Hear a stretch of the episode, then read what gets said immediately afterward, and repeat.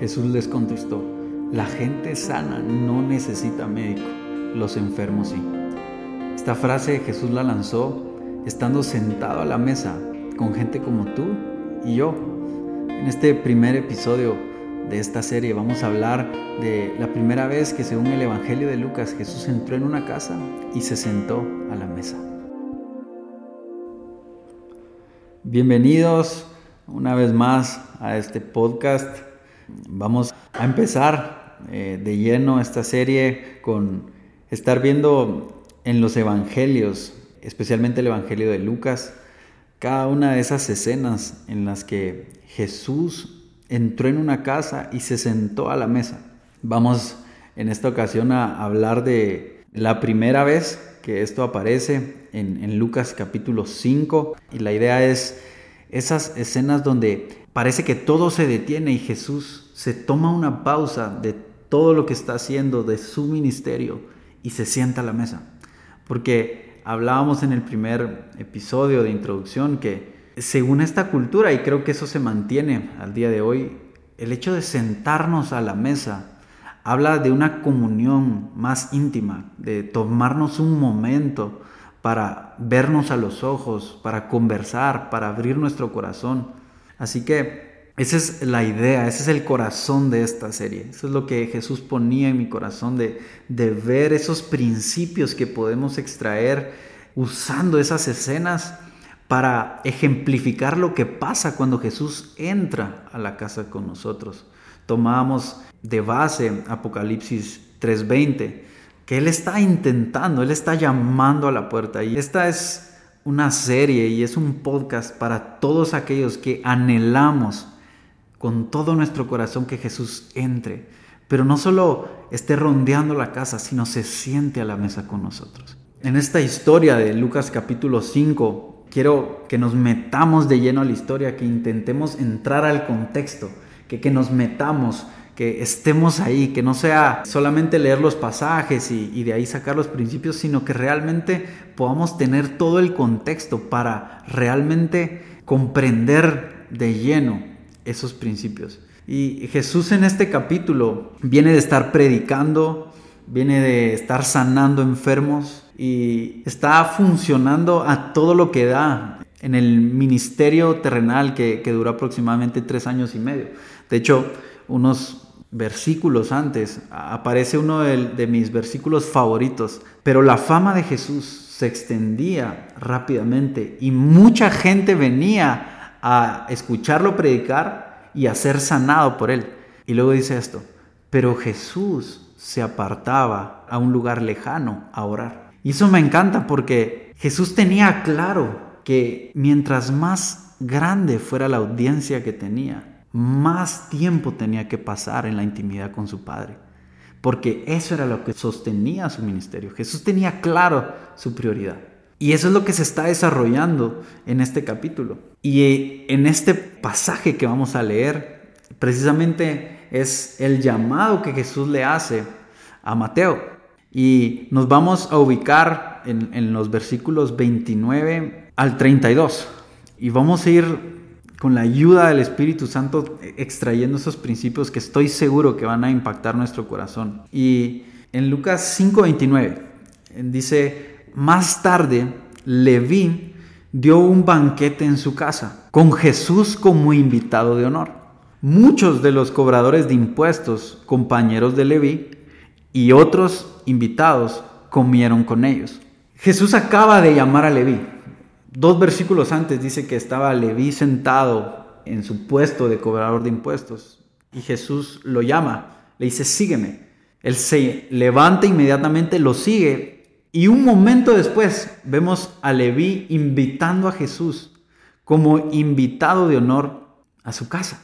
Quiero que hablemos un poco de, de los cobradores de impuestos, porque en ese momento los cobradores de impuestos era gente corrupta, gente considerada eh, lo peor de la sociedad. Eran ladrones, eran gente que nadie quería, eran gente que, de hecho, los judíos los consideraban gente que había negado la fe.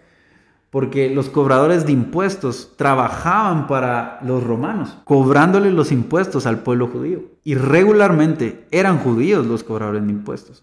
Entonces era gente que parecía haberse pasado del otro bando y eran considerados los peores de la sociedad. Sin embargo, eran muy ricos porque el trabajo les dejaba grandes ganancias y por la corrupción que había, habían ganancias deshonestas. O sea que había todo un contexto detrás de esta figura de lo que Leví era en ese momento.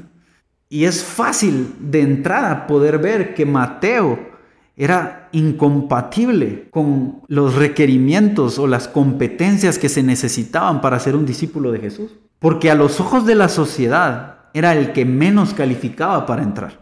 Porque era totalmente incompatible con el reino de los cielos, según la sociedad.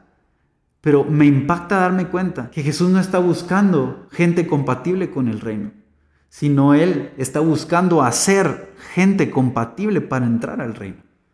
Él es el que nos justifica, Él es el que nos abre las puertas para entrar.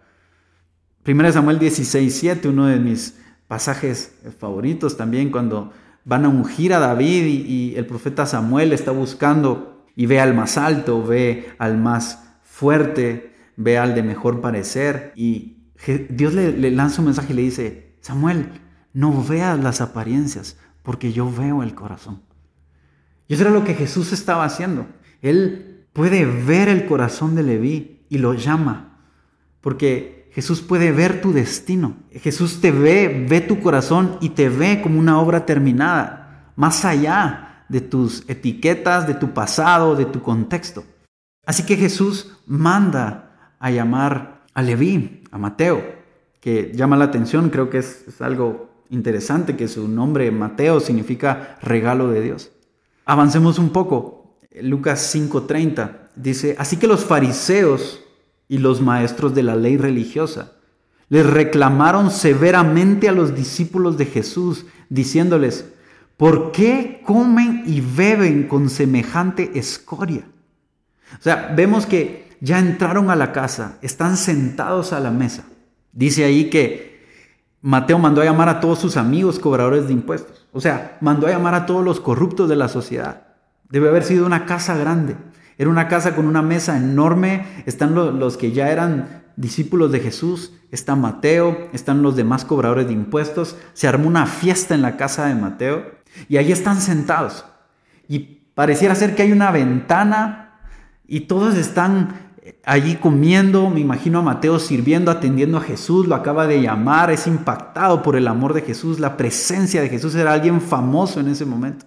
Y todos están compartiendo, me imagino a toda la gente con los ojos puestos en Jesús, qué va a decir, cómo va a bromear, cómo nos va a tratar. Y en ese momento aparece en escena los religiosos del momento, los maestros, los fariseos. Y me impacta esto. Jesús acaba de entrar y lo primero que se manifiesta es la religiosidad.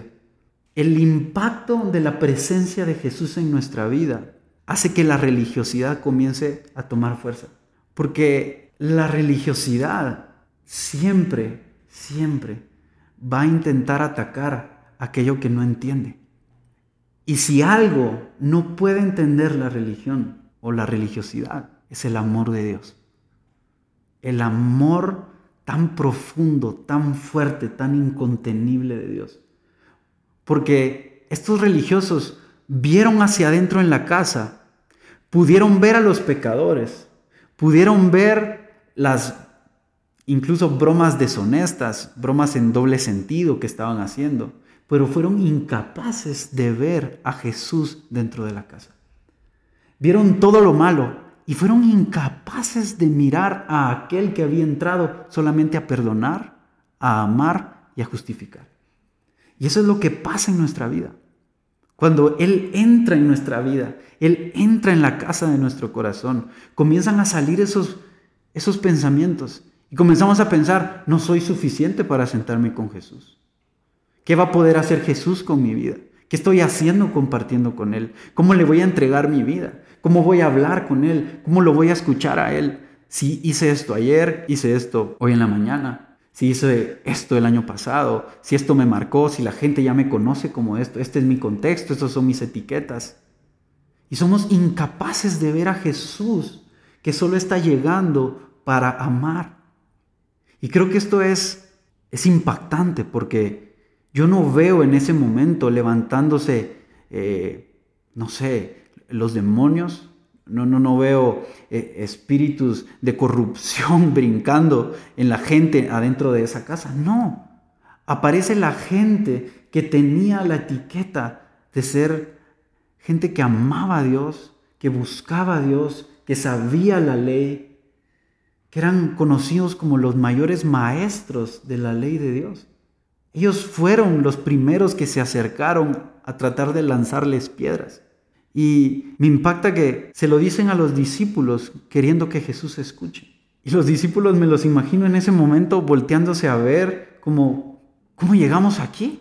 Porque la religión hace eso, te ponen aprietos. La religiosidad comienza a hacer que te cuestiones aquellos pasos en obediencia a Dios que has tomado. Y me imagino en ese momento volteándose a mirar y decir, ¿qué hacemos acá? ¿Por qué venimos a este lugar? Estos son pecadores, nosotros no lo somos, nosotros hemos decidido seguir a Cristo. ¿Cómo nos venimos a meter a este lugar? Y me imagino que en ese momento comienzan a tambalearse, comienzan a mirar, comienzan a, sudar frío. Y en ese momento Jesús toma acción, Jesús entra en escena y sin haber sido él al quien fue cuestionado, al quien le lanzaron la pregunta, él sale a poner el pecho a las balas por los discípulos. Y dice esto, en el 31 al 32, dice, Jesús les contestó, la gente sana no necesita médico, los enfermos sí. No he venido a llamar a los que se creen justos, sino a los que saben que son pecadores y necesitan arrepentirse. Me deja atónito darme cuenta que Jesús no se levantó y dijo, no, momento, Perdonen fariseos, señores maestros de la ley, ellos no son pecadores, ellos no son corruptos, ellos no son lo que ustedes dicen, ellos son santos, ellos son rectos, ellos son los que mejor intención en su corazón tienen. No. Jesús se levanta y dice, sí, es cierto, ellos son pecadores, ellos son gente con problemas, ellos son enfermos, ellos son pecadores. Pero la diferencia entre ellos y ustedes es que ellos lo reconocen y ustedes no. Y eso es lo fuerte. Porque yo hubiera esperado que Jesús dijera, no, no les hablen así, por favor. No les falten el respeto a estas personas. No, Jesús dijo, sí, es cierto. Pero a eso vine. O sea, Jesús aprovecha este ambiente, e-, este momento de, de tensión, que parece que los discípulos fueron metidos en problemas para levantarse y dar una declaración y afirmar su llamado. Él dijo, a esto vine, para esto vine, para sanar a enfermos, para perdonar, para liberar a los pecadores. Y me impacta también ver que en ese momento no leemos, no hay ningún registro y es evidente que no pasó de que Mateo saliera corriendo y se ofendiera porque Jesús le acaba de decir que es un enfermo, que es la figura de un enfermo, porque es un pecador. Porque eso es lo que acaba de decir Jesús. No, porque Mateo entendió, en ese momento pudo entender que lo que él necesitaba para seguir a Jesús era un arrepentimiento en su corazón. Porque él había venido a aquellos pecadores que sabe que lo son, pero necesitan arrepentirse. Jesús estaba diciendo, les, les, estaba lanzando un mensaje, necesitan arrepentirse, necesitan arrepentirse. Estoy seguro, estoy convencido de que el arrepentimiento es la puerta de entrada al reino de los cielos. No hay otra forma. Yo, yo hago esta pregunta y quiero que nos la respondamos. ¿Qué aspecto tiene aquello a lo que nosotros le llamamos un encuentro con Jesús. ¿Qué aspecto tiene? ¿Cómo, cómo se ve un encuentro con Jesús? Porque nos encanta imaginar un encuentro con Jesús en el que viene una voz y me dice dónde voy a estar en 10 años y me dice las riquezas que voy a tener y me dice el ministerio que, que me va a dar y me dice aquellas naciones a las que me va a enviar. Y creo que puede pasar, pero yo veo bíblicamente que la reacción que un hombre puede tener cuando se encuentra con Jesús es darse cuenta de la condición de pecador que tiene. Un poquito antes, en Lucas 5.8, está esa escena donde los pescadores, dentro de los cuales está Pedro, habían estado lanzando la red una y otra vez toda la noche y no habían conseguido pescar nada. Jesús les dice, hagan esto, tírenla a este lado. Y Pedro reniega, le dice, ya lo hicimos toda la noche. Al final Pedro decide obedecer, lo hacen y tienen una pesca milagrosa. Inmediatamente después, Pedro tiene esta reacción. Pedro se dio cuenta de lo que había sucedido y dice, cayó de rodillas delante de Jesús y le dijo, Señor, por favor, aléjate de mí, soy un hombre tan pecador. Y esto no nos gusta porque parece una escena de vergüenza, pero esa es la puerta de entrada al reino de los cielos. Un encuentro con Jesús tiene un aspecto que pareciera vergonzoso, pero no es así, porque aquel que reconoce que lo necesita es el único que lo obtiene. Aquel que reconoce la necesidad de Jesús que hay en su vida es el que lo obtiene es el que le abre la puerta para que Él entre. Y es exactamente la, misma reacción que tuvo Isaías en, en Isaías capítulo 6. Dice que Él vio el trono y lo primero que dijo fue, ay de mí que soy de labios impuros. Inmediatamente después viene un querubín, pone un carbón encendido en su boca y lo limpia, lo libera. Porque cuando yo reconozco que necesito ser limpiado, automáticamente soy limpiado, soy justificado por la sangre de Jesucristo. Es necesario que entendamos que el arrepentimiento no es, no es una oración que yo hago por las noches o cada domingo o cada congreso, cada retiro, cada encuentro. No, no. El arrepentimiento es un estilo de vida. El arrepentimiento es un estilo de vida. Tengo que vivir arrepentido. Es un estilo de vida, no es una simple oración. No, es solo, y creo que lo decía en el episodio anterior de introducción, no, no es reconocer solamente un pecado de vez en cuando. Es reconocer una necesidad de un Salvador, de un Redentor, de alguien que me perfeccione, de alguien que me ayude, de alguien que me levante, de alguien que me haga ver cuando no puedo ver, que me ayude a escuchar cuando no puedo escuchar. Eso es un estilo de vida en arrepentimiento. Y aquí quiero transicionar a otra historia que Jesús enseñó a una parábola, pero quiero hacerlo porque me impactó darme cuenta que esta acusación de los fariseos cuando llegaron a decirle cómo se pueden sentar con, con pecadores, con esta escoria que son los cobradores de impuestos. Más adelante, en Lucas capítulo 15, vuelve a aparecer este argumento de los fariseos, de los maestros de la ley. Y en respuesta a este argumento que ellos sostienen, Jesús va a hablar tres parábolas. La oveja perdida, la moneda perdida y el hijo pródigo. Lo voy a leer rapidito en, Lucas 15, 1 al 3. Dice, los cobradores de impuestos y otros pecadores de mala fama a menudo venían a escuchar las enseñanzas de Jesús. Por eso los fariseos y los maestros de la ley religiosa se quejaban de que Jesús se juntaba con semejantes pecadores. Es ese mismo argumento. Y hasta comía con ellos. Y aquí viene Jesús. Entonces Jesús les contó las siguientes historias. Y Jesús usa estas parábolas para responder a este argumento de, estas, de estos religiosos. Y quiero enfocarme en la parábola del Hijo Pródigo. Y únicamente quiero usar un versículo. No quiero perderme, no quiero meter muchos versículos. Y quiero que nos enfoquemos. En Lucas 15, 20, el hijo pródigo comienza a avanzar o a regresar hacia la casa de su padre donde salió. Y aquí es donde entra en escena el padre. Y quiero que veamos las cinco cosas que hizo el padre cuando el hijo decidió volver. Lucas 15:20. Y levantándose vino a su padre, el hijo pródigo. Y cuando aún estaba lejos, lo vio su padre, número uno. Fue movido en misericordia, número dos. Corrió, lo abrazó y lo besó. Cinco cosas. Lo vio, fue movido en misericordia, corrió, lo abrazó y lo besó. Me impacta darme cuenta que el hijo pródigo tuvo que tomar una decisión. Volver a la casa y que su padre lo viera en su peor condición. Porque dice que lo miró. Lo primero que hizo el padre fue mirarlo y lo vio en su peor condición de pobreza.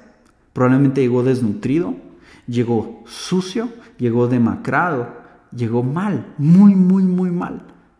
Encima que él sabía que había malgastado la herencia. Y él deja que el padre lo mire.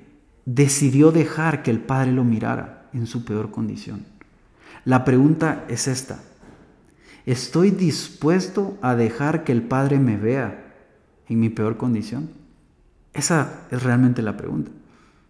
Porque Jesús entró a la casa de Mateo y vio todo su contexto. Lo vio en su círculo social, donde no eran bromas muy agradables probablemente. Habían palabras que no eran muy agradables. Era un ambiente quizá de pecado, no lo sé. Quizá eran bebedores de vino, no lo sé. Quizá ahí mismo se juntaban para hablar de las ganancias deshonestas, no lo sé. Pero Mateo tomó una decisión.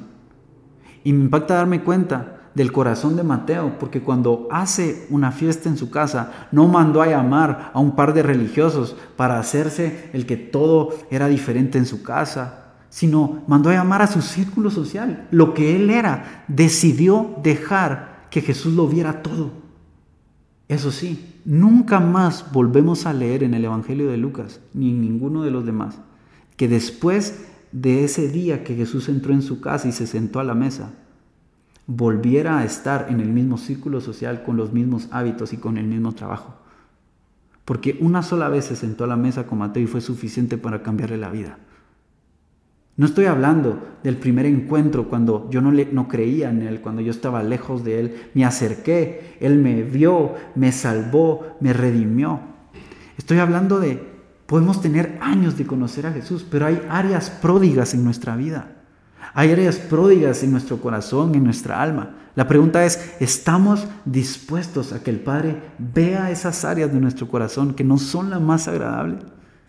las que queremos ocultarle a las demás personas, a nuestros padres, a nuestros amigos, a nuestros pastores, a nuestras esposas. Estamos dispuestos a que el Padre lo vea, porque no hay otra forma de probar de su misericordia que me libera, que me sana, que me abraza, que me besa, si no soy vulnerable con el Padre. Salmo 139 empieza diciendo, tú todo lo conoces, no hay lugar donde yo pueda huir de tu presencia. Tú me has examinado y conocido, conoces mis pensamientos y mis palabras aún antes, antes que las diga. Pero los últimos dos versículos termina diciendo, haciendo una invitación al Padre para ser examinado. Y una cosa es saber y tener la conciencia de que Él todo lo ve, Él todo lo escucha, él todo lo conoce. Y otra cosa es decirle, Padre, examíname, conóceme, mírame, pruébame, guíame por sendas de rectitud. La pregunta es esa. Y es lo, lo último que quiero decir. Estamos dispuestos a que el Padre nos vea. Porque no hay otra forma de avanzar, no hay otra forma de ser liberados y llegar al destino que Él tiene preparado, sino dejarlo entrar, que vea lo que somos y que nos transforme que nos cambie, que nos limpie. Y como lo hemos venido haciendo, quiero que esto sea, se convierta en una oración para nosotros. Y ahí donde estás, quiero orar por ti, quiero que oremos juntos y podamos decir, Jesús, te dejo entrar. No quiero aparentar nada en mi vida. No, quiero aparentar que todo está limpio, no quiero aparentar que soy recto, que no tengo malos hábitos, que no tengo malos pensamientos. Quiero que me veas tal y como soy. Porque sé que la única forma de ser transformado, de ser cambiado, es que tú me veas, que tú me examines. Te abro la puerta, Jesús. Te abro la puerta. Entra en mi vida, cámbiame, transforma mi vida, mi forma de pensar, mi forma de hablar. Te necesito. Necesito necesitarte.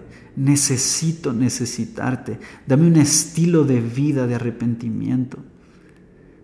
Revélame, revélame quién soy para ti. Quiero tus ojos de amor, tus ojos de fuego sobre mi vida, sobre mi corazón. Porque tú eres el único que puede mirarme tal y como soy y no avergonzarse de mí, sino defenderme, justificarme. Solo tú puedes hacerlo. Solo tu amor, tu misericordia, solo tu gracia puede hacerlo. Jesús, te amamos, te adoramos y te exaltamos. En el nombre de Jesús. Amén. Amén. Y amén. Gracias por escuchar este episodio. Eh, hemos estado tratando de lanzar uno a la semana, así que nos quedan todavía algunos episodios más en esta serie. Espero que esté bendiciendo tu vida y nos vemos en un próximo episodio. Que Dios te bendiga.